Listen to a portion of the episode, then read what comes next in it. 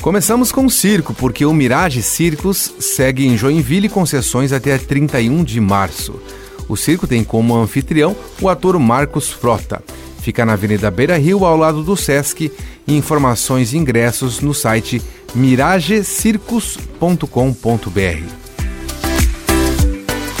E nesta segunda-feira tem recital especial de piano na Casa da Cultura será com a aluna Ana Júlia Lima, da Escola de Música Vila Lobos. A atração começa às 7 horas da noite com entrada gratuita. O projeto Biblioteca Inquieta, Mulheres na Literatura do Sesc Joinville, apresenta hoje a intervenção artística Mãe Criada do grupo Dionisos Teatro. Começa às quatro e meia da tarde.